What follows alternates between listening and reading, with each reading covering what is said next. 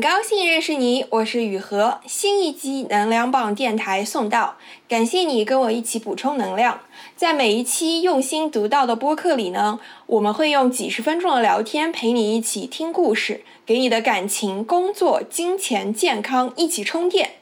你可以在任何音频播客 APP 搜索“能量棒电台”，就能找到收听，请订阅哦。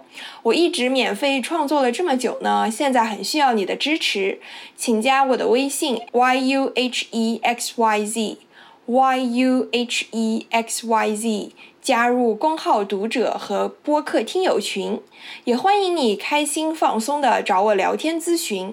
请你在你用的播客 APP 里给这一期点个赞，也给能量棒电台五星好评。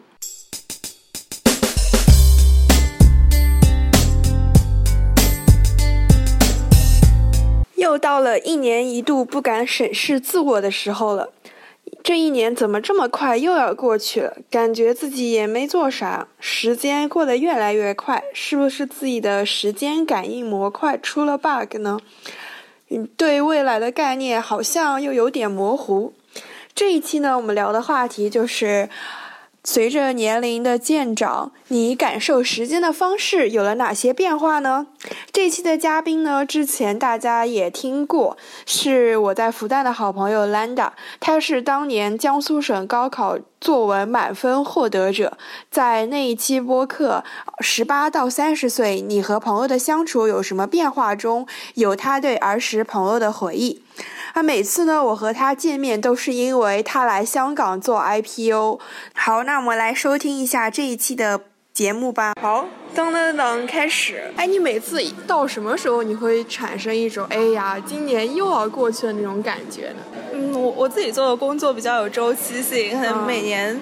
就是有很明确的淡季跟忙季，嗯，然后每次可能从十月份开始忙，忙到第二年的四五月份，然后如果所有的报告都结束的话，就这个忙季就过去了。我觉得是，那每年到四五月份的时候，就会觉得，哎呀，这些报告我又重新出过一遍了，这个忙季又过去了，今年一整年的工作又结束了，这个时候会觉得，啊，一年又过去了。每年其实年底的时候，很多人感叹，就是说，哎呀，怎么一年又过去了，我们就根本没有时间去看，是不是，根本。没有时间去感叹一年过去了，那还是跟大部分人挺不一样的。我是每次一到那个国庆放假，我就会有一种，哎呀，又到了。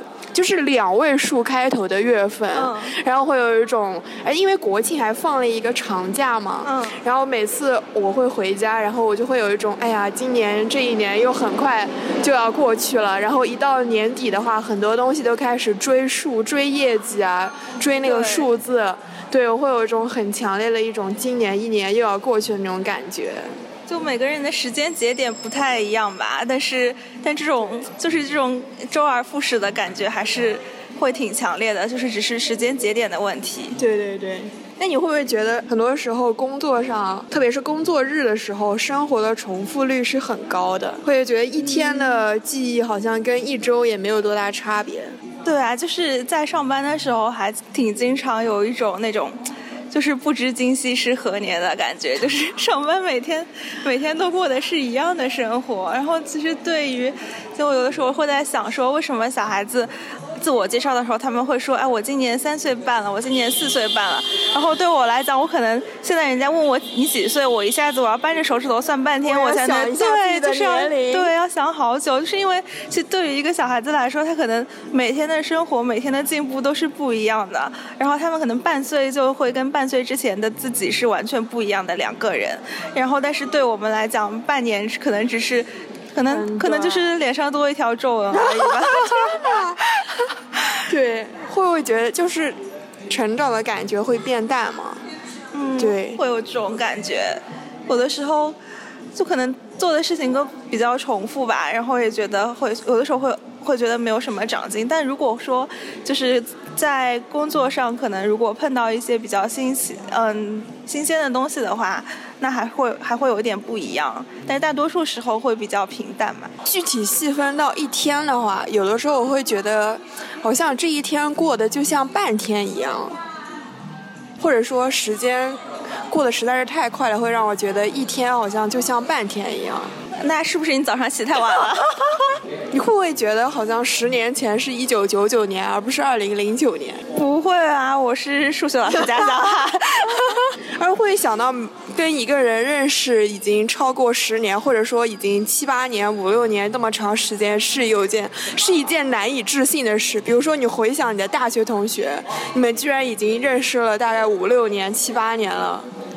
会，之前我朋友跟我说，他说：“哎，我们真的老了，我们已经动不动就有认识十几年的朋友了，真的是这种感觉。”前面八月份的时候，我一个大学同学，现在也是我同事，给我送了一张贺卡，说今天是我们认识的周年。当时就觉得特别震惊，一节体育课上认识的，然后当时我们俩都还是刚刚进大学的，就是小朋友，还还互相还很熟悉，还能在彼此的这个生活里面出现，然后大家都还就是一直保持着联系，然后觉得。还是一件蛮神奇的事情。那你会不会用那种，比如说朋友的给你的贺卡，然后比如说你手机里的照片，然后你翻这些东西的时候，你才会意识到啊，那已经是两年前、三年前我在做的事情了。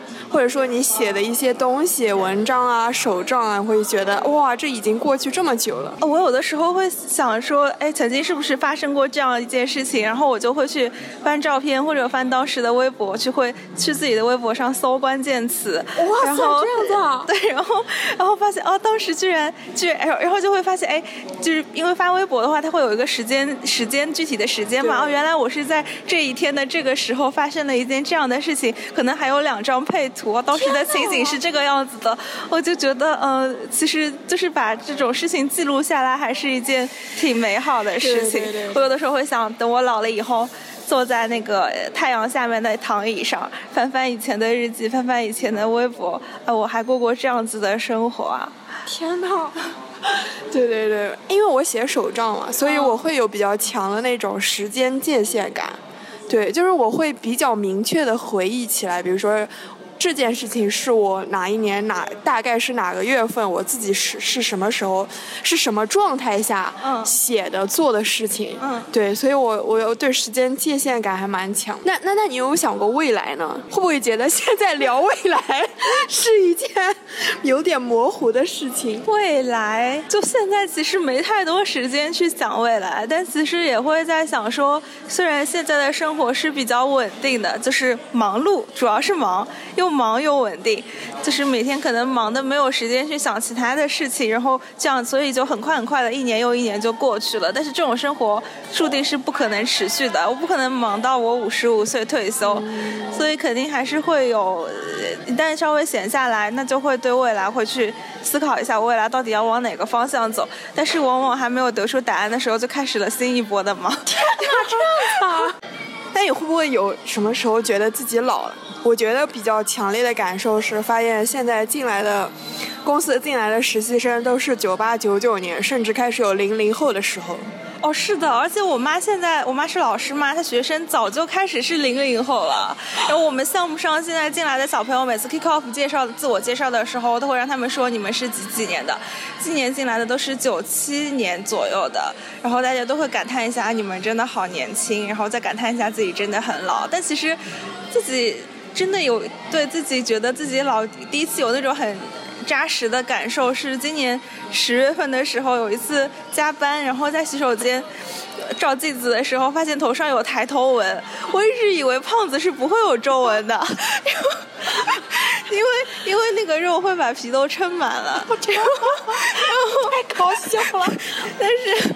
但是那次发现自己有抬头纹的时候就好震惊，所以所以后来我会来问你有没有各种，我会再问你，还有问我各种朋友有没有那种什么什么抗皱的产品之类的。然后双十一买了一大堆，这是第一次对自己，嗯，感觉自己有点老了。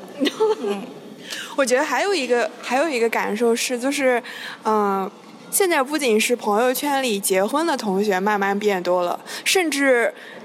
隔三差五的出现晒娃的情况了，我会觉得就是同龄人的一个叫什么，生活的个人状态，也是一个让你会比较强烈的感觉到时间界限的一个点。对，我就觉得其实这点上，你这样问我，倒是觉得说，我还觉得我还是个小孩子呢。为什么？为什么我的同学都结婚了？这样子啊？对啊，我就觉得我们真的已经到了应该结婚的年龄了吗？但好像是哦，好像是已经到了，但是就觉得这件事情还很遥远。然后虽然他们已经跟我完全是一个，就是在不同的人生阶段了，但是我好像并没有因为这件事情说去感到自己已经有一点老了。就是这样子啊？对，我我觉得好像。嗯嗯，不是，就是这个感觉不是特别真实，不是特别真实。也可能是因为这些同学，可能我结婚的同学大多数都是在老家。然后可能就是在自己原来的家乡，并没有去外地城市自己工作、自己打拼，对吧？对，就是目前自己生活上每天能就抬头不见低头不见的那些人，呃，相对来讲结婚的会比较少一点。对对对，没错没错。可能可能就感觉呃真实感不是那么特别的强。哦，对，这个这个点总结的蛮对的，我确实也有这种感觉。对，反而是就是大家都在。异地在异乡工作的同学，或者说留学的同学都没有进入到那个阶段。对对，也其实这样也侧面说明了，就是如果你的。生活的大部分基本面都稳定下来的话，就会慢慢走入结婚生孩子的状态，对吧？对，所以为什么不能马上就回老家？因为一回老家，立刻就是结婚生孩子，一眼看到退休，就觉得好无趣。这样也是。二十岁之后，每过一年，你感受时间的方式有哪些变化呢？你在什么时候会感觉到好像自己的时间感应模块是不是有问题？怎么一年又要过去了？生活的重复率好像变高了，成长的感觉却越来越淡。要想一会儿才能意识到自己的年龄。每当想到跟某个人已经认识了超过十年，会觉得有点难以相信，对未来的概念有点模糊，开始借助工具来标记时间，比如手机里的照片。什么时候你又会对自己的年龄特别敏感呢？比如看到某个名人年龄居然比我还小，最近的流量明星我都不认识，零零后居然开始慢慢成为实习生了。填表的时候填到年龄这一栏，以前呢我也会特别在意这一年过去了自己是不是有什么成就，特别想要回想一些特别有成就感、特别开心的事情，这也是很多人写年终总结特别喜欢的事情。但我现在已经不太会去去数这样的事情了。而我现在会更加在意一些那些没有办法用结果去衡量，或者说暂时还没有结果，还需要时间去看到成效的事情，因为我觉得这些事情才是生活的本质，才是我在乎的事情。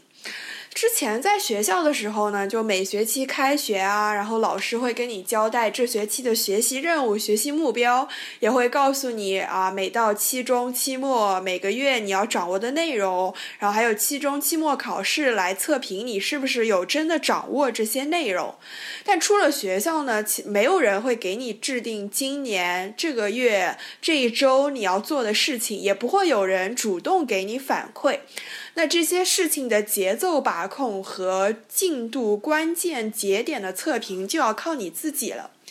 什么时候你做到了什么程度，你会认为这件事情、这个目标、这个改变、这个计划，你可以算到了一个小阶段的目标达成，你可以认可自己了呢？我觉得这个是你要。每年去回顾，去要写新年计划，真正要考虑的事情。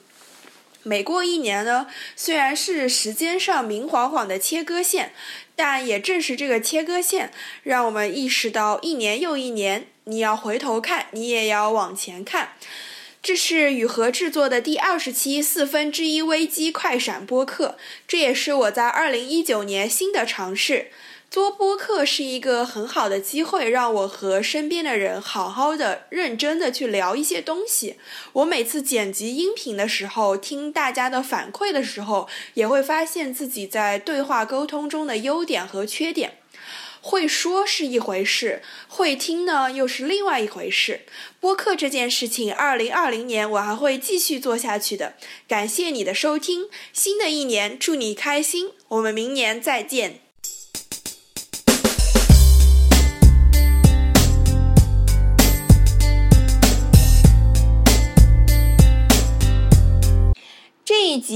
棒电台到这里就结束了。如果你有什么想法或者评论，请在下面给我留言。如果你觉得聊天内容对你的朋友也有帮助，也请转发语音给你的朋友。你可以在任何音频播客 APP 搜索“能量棒电台”，就能找到收听并且订阅这个播客。也请你在你用的播客 APP 里给这一期点个赞，也给能量棒电台五星好评。我一直免费创作了这么久呢，现在非常需要你的支持，请加我的微信 yuhexyz，加入公号读者和播客听友群。我再说一遍，微信是 yuhexyz，欢迎你开心放松的找我聊天咨询。我们下一期能量棒电台再一起充电。